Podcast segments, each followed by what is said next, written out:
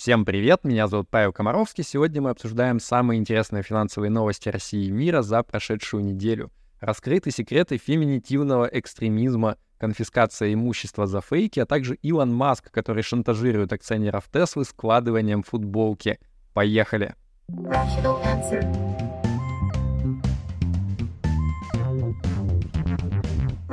answer. В конце 2022 года Алексею Кудрину предложили 5% Яндекса за то, что он э, поможет разрулить процесс раздела компании с кем надо. Э, он уволился из правительства и получил красивую должность в Яндексе, но с тех пор вот что-то с процессом метоза компании не заладились дела, и до сих пор так ничего и не произошло. Ну и вот под это дело будущие новые владельцы Яндекса предложили сократить долю Кудрина в 2-3 раза, то есть до полутора процентов примерно — чувствую, что если дело пойдет дальше так, то Кудрин еще и должен останется. Президент России поручил до 1 марта разработать механизм для страхования рисков банкротства брокера по средствам, внесенным на вот этот вот ИИС новый третьего типа. Э, страховать будут по классике по 1,4 миллиона рублей на нос. Э, ну, при этом понятно, что это никак не будет связано со страховкой от рыночного риска, то есть если вы вложитесь в какую-нибудь ерунду, которая обнулится, то это ваши проблемы. Но, по крайней мере, это поможет вот немного снизить вероятность потерять вложенное из-за каких-нибудь там криворуко-мошеннических э, действий вашего брокера. Ну, это в России на самом деле не так уж редко случается. Я про это делал отдельный ролик, э, тут будет ссылка и в описании тоже. Посмотрите, довольно интересно. Rational answer. В 2022-2023 годах в определенных кругах российских инвесторов была популярна идея по выкупу российских бумаг на иностранных рынках с большим дисконтом, то есть со скидкой. А, ну, у тех, понятно, кто по определенным причинам, скажем так, не хотел эти бумаги держать дальше. Ну и вот с 2024 года появляется новый налоговый платеж на такие покупки — то есть, если вы теперь покупаете какую-то ценную бумагу с дисконтом свыше 20% от рыночной цены, то теперь вы будете должны заплатить НДФЛ на материальную выгоду. А, раньше не должны были, а сейчас вот будете должны. Причем, ну, типа, немного странно получается, да, то есть вы на рынке у кого-то купили эту ценную бумагу, что как бы намекает немного, что это и есть э, рыночная цена для данной сделки, но, тем не менее, нет. Вот, значит, на разницу нужно будет заплатить НДФЛ, но зато при будущей продаже таких бумаг э, еще раз на всю сумму платить не нужно будет, то есть уже оплаченный налог э, можно будет зачесть э, в уменьшение НДФЛ на прибыль. Такие дела. Юани и лиры чуть повысили градус своей паранойи. В прессе пишут, что банки Китая и Турции стали с гораздо большей осторожностью относиться к проведению платежей для российских бизнесов, потому что они опасаются вторичных санкций со стороны США. Ну и вот э, мы с вами, кстати, на той неделе обсуждали, что типа из Interactive Brokers перестали нормально юани ходить в Россию. Так вот, э, хорошая новость. Э, российские клиенты из Interactive Brokers, они опытным путем обнаружили лайфхак, как все-таки можно заставить эти юаневые переводы работать. Нужно всего лишь поменять банк-корреспондент с российского Bank of China на гонконгский Bank of China, и все опять начинает работать. Вот, еще э, в том выпуске я сказал достаточно неаккуратную формулировку про то, что можно было подумать, что любой вообще вывод из зарубежного брокера на зарубежный банковский счет является запрещенным с точки зрения валютного регулирования России. Так вот, э, поправляюсь, нет, не любой, э, значит, э, только на банковские счета, которые находятся в странах, которые официально не обмениваются финансовой информацией с Россией. Например, если вы живете в России постоянно, резидент РФ, и у вас счет открыт в Interactive Brokers, там по умолчанию в американском отделении, то кто-то может подумать, что типа, ну окей, я внутри Америки выведу на свой же банковский американский счет. А, так вот, это не сработает как раз-таки. То есть это запрещено, потому что США не обменивается финансовой информацией с Россией. А если речь будет идти про какой-нибудь банковский счет в стране, которая обменивается этой информацией, или там, например, а, является страной Евразийского союза, экономического, то в этом случае, ну, типа, все нормально, это не является запрещенной операцией. Вот. Но вообще, если вас это касается, то, конечно, лучше э, более детально изучить всю мат-базу, желательно с юристом, чтобы не окараться в случае чего. Информагентство Reuters советует Украине выпустить э, облигации на 300 миллиардов долларов, обеспеченные будущими репарационными платежами от России — а, правда, гарантий получения этих платежей никаких нет, поэтому, скорее всего, если такие бумаги и появятся, то они будут выпускаться с большим дисконтом к номиналу, ну или, если по-другому сказать, э, с очень высокой доходностью к погашению. Ну и остается вопрос, что появится раньше, так называемые патриотические облигации от Минфина РФ, которые обсуждались в прошлом году, или, соответственно, репарационные облигации от Украины, и появится ли хедж-фонд специальный, который будет торговать специально арбитражные стратегии между этими двумя бумагами. Настало время офигительных историй из моего прошлого. Когда-то, когда я был еще юным аудитором, подающим надежды, меня после очередного повышения направили на корпоративный тренинг. И там, значит, был один из модулей, который назывался «Развитие коммуникационных навыков». Ну и вот э, я там должен был в рамках упражнения со своей девушкой-коллегой подебатировать на некую заданную тему, а все окружающие должны были послушать и сделать вывод, проголосовать, типа, кто победил в этих дебатах. Так вот, э, как сейчас помню, аргументы у моей оппонентки были из рук вон плохие. Я, значит, там вышел и просто по кочкам их все размотал. Э, даже в тот момент немного жалко было, что типа такое легкое задание попалось. Но мое лицо выражало крайне высокую степень удивления, когда все окружающие почему-то проголосовали за нее, а не за меня. Как выяснилось, в публичных дебатах мало быть правым, нужно еще не показаться в глазах публики заносчивым, душнилой, такие дела.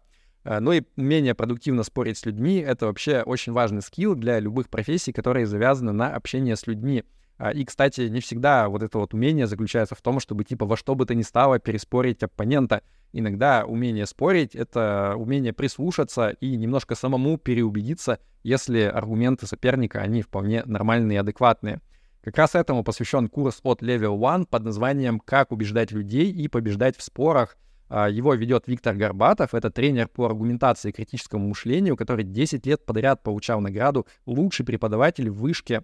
Программа состоит из 10 еженедельных лекций, которые можно слушать вживую или в записи.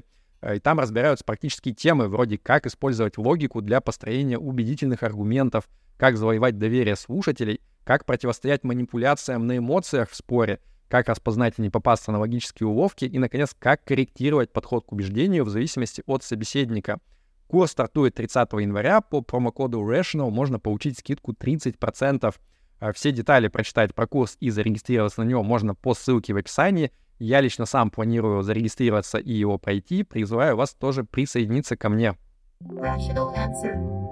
В России собираются принять новый закон, который вводит ответственность в виде конфискации имущества по ряду оснований, в том числе за публикацию фейков об армии РФ и за публичные призывы к деятельности, направленной против безопасности государства. А, ну вот если это все совершено из корыстных побуждений или по мотивам политической, идеологической, расовой, национальной или религиозной ненависти или вражды, либо по мотивам ненависти или вражды к определенной социальной группе.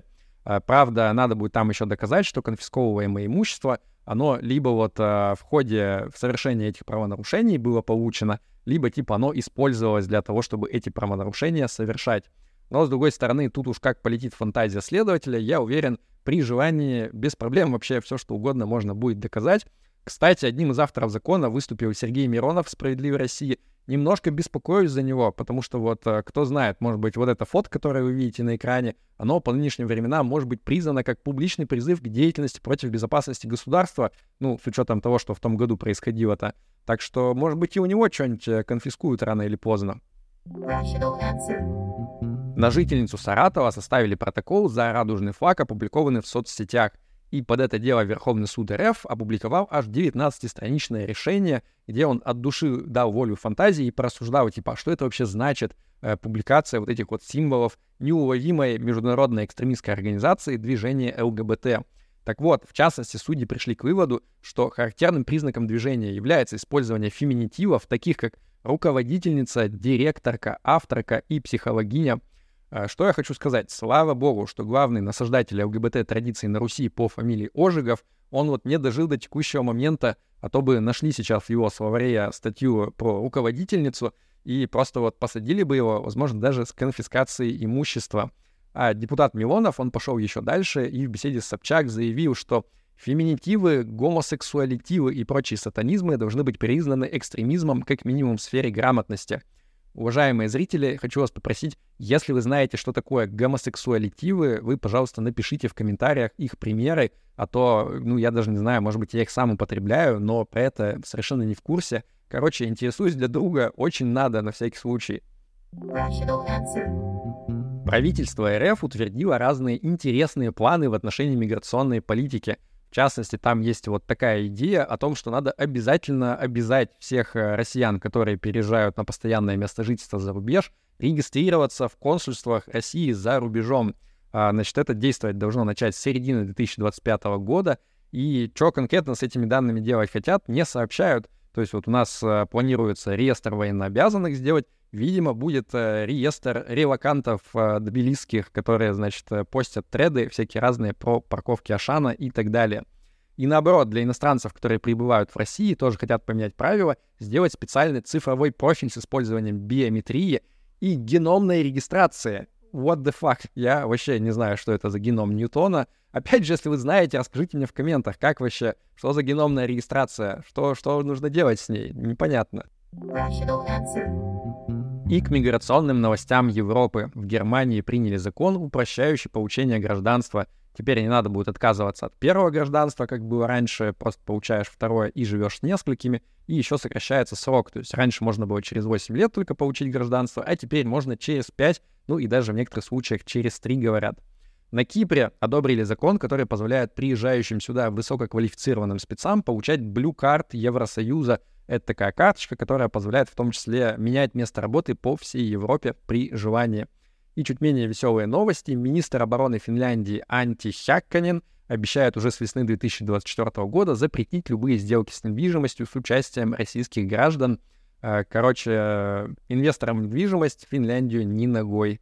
В 2022 году Илон Маск пролюбил акции Теслы примерно на 40 миллиардов баксов, ну, для того, чтобы купить и нехило обесценить сразу же Хвиттер. Теперь его доля в Тесле всего 13%, что, по мнению самого Маска, очень мало, примерно в два раза меньше, чем должно было бы быть. Но исправить это очень легко, считает Илон. Нужно просто, чтобы совет директоров компании одобрил, чтобы вот ему просто подарили недостающий пакет акций естественно, за счет карманов всех остальных акционеров. А если этого не сделают, то Маск загрустит от того, что доля его меньше 25%, и пойдет пилить свой новый стартап по выращиванию сверхсильного искусственного интеллекта куда-нибудь вот в одну каску отдельно без Теслы. В общем, я примерно вот так вот представляю лицо самого богатого практически человека на планете, который обижается на то, что остальные миноритарные акционеры Теслы типа с ним не делятся своими долями. Как так вообще? Ну и, видимо, чтобы подкрепить могучесть лапищ будущего бесценного искусственного интеллекта, Илон Маск у себя на прошлой неделе выложил в Твиттере э, видео, где вот этот вот Tesla-бот Optimus, он, значит, э, складывает футболку аккуратно своими пальцами, э, ну, что достаточно такая серьезная задача на самом деле для робота, то есть она требует недюжной координации движений, э, тонкости, изящности, скажем так, э, управления и так далее. Правда, остальные ребята в Твиттере, они как-то вот сразу заподозрили, что походу э, там на самом деле человек управляет этим ботом, там в какой-то момент, потому что появляется на экране кусочек э, перчатки, которая типа с э, датчиками отдачи движения, скажем так. Вот. Ну и пришлось Илону Маску действительно там через 25 э, минут признавать, что да, конечно же, там на самом деле где-то с другой стороны человек, но все равно бот крайне хорош. Короче, я с нетерпением жду, когда, наконец, э, тесловского бота Оптимуса переименуют в Федора, ну, потому что что-то мне это немного напоминает. Две недели назад мы с вами обсуждали, что теперь налоговая служба США хочет знать о всех криптотранзакциях своих бизнесов с американскими гражданами на сумму свыше 10 тысяч долларов. Евросоюз на это посмотрел, почесал репу и сказал, что «а я хочу, значит, чтобы репортили все транзакции на сумму свыше тысячи евро». Ну, я с нетерпением жду заявления Набиулина о том, что в цифровом рубле абсолютно стопроцентное покрытие слежкой будет всех транзакций, начиная с одной криптокопейки, утрем нос англосаксам, как говорится. И, наконец, рубрика «Смешной криптовидос недели». У нас с вами прошел Всемирный экономический форум, и на нем выступил Джейми Даймон, глава инвестбанка JP Morgan. И там он порассуждал типа о биткоине примерно в следующем ключе. Откуда вы вообще взяли, что этих ваших биткоинов ограниченное количество? Я не встречал ни одного криптона, который считал бы это фактом. И вообще, как можно проверить, что завтра не вылезет этот ваш Саташи и, значит, не превратит все эти битховены в тыкву? Короче, испытал сложные эмоции, глядя на этот видос. Э, снимаю шляпу перед глубиной погружения Джейми Даймона в предмет. Я подозреваю, что, наверное, у настоящих криптонов примерно те же чувства возникают, когда я что-нибудь там рассказываю про крипту. Короче, сочувствую вам, уважаемые криптоны. И перед тем, как я расскажу вам традиционную хорошую новость недели, хотел сказать огромное спасибо всем, кто поддерживает нашу передачу донатами на Патреоне и на Бусте. Их список вы видите на экране. Если вам понравился выпуск, ставьте ему лайк, обязательно подписывайтесь, у нас здесь каждую неделю интересно. Итак, хорошая новость недели. Ценовой индекс американских акций S&P 500 на прошлой неделе впервые с начала 2022 года достиг нового исторического максимума. Короче, to the moon, да пребудет с вами разум, пока.